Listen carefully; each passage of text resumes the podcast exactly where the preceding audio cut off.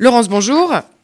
Bonjour Marika. En direct du tribunal judiciaire de Paris, donc c'est aujourd'hui l'audition de Miguel Martinez.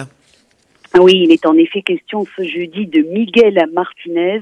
Il encourt une peine de 20 ans de réclusion criminelle pour association de malfaiteurs terroristes et comme souvent dans ce procès, il a agi en binôme. Lui, son complice, c'est Abdel Abdelaziz Abad qui a été entendu hier par la cour d'assises.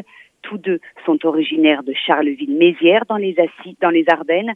Tous deux comparaissent pour avoir eu des contacts avec Ali Reza Polat, le principal accusé dans ce procès, avec le duo de garagistes belges qui ont vendu des armes, mais aussi avec l'un des terroristes de Charlie Hebdo en la personne de Saïd Kouachi. Les deux hommes sont également et surtout accusés d'avoir recherché et fourni des armes à Koulibaly et au Kouachi musulman radicalisé selon des témoins, ce qu'il dément. Je suis musulman pratiquant, affirme-t-il. Il présente une apparence tout à fait normale.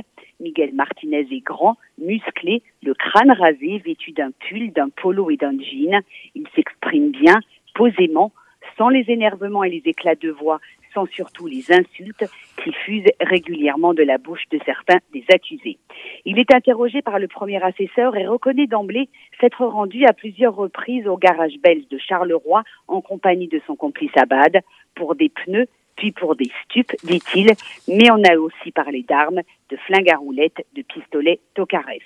L'histoire et les explications livrées par Martinez sont, comme souvent dans ce procès, assez compliquées avec des versions contradictoires et des noms qui surgissent. Celui de Saïd Kouachi est prononcé. Oui, reconnaît Martinez, Saïd Kouachi est venu dans mon garage accompagné d'un certain Tarek.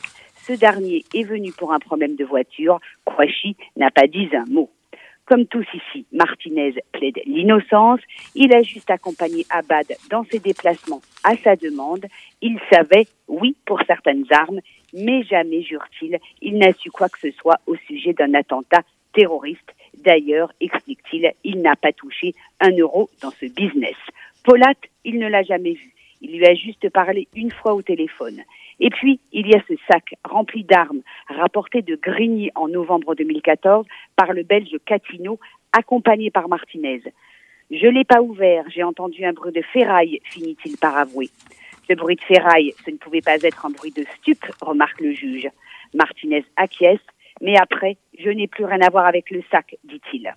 On vous retrouve bien souvent sur ces histoires d'armes. Vous apparaissez autant que Abad, note le premier, le premier assesseur. Je suis prise au dépourvu, explique Martinez. L'accusé dit et répète que dans toute cette histoire qui a, rappelons-le, abouti aux attentats de janvier 2015 et fait 17 victimes, il a juste voulu aider son ami Abad. Au tribunal judiciaire de Paris, Laurence Goldman pour RCJ.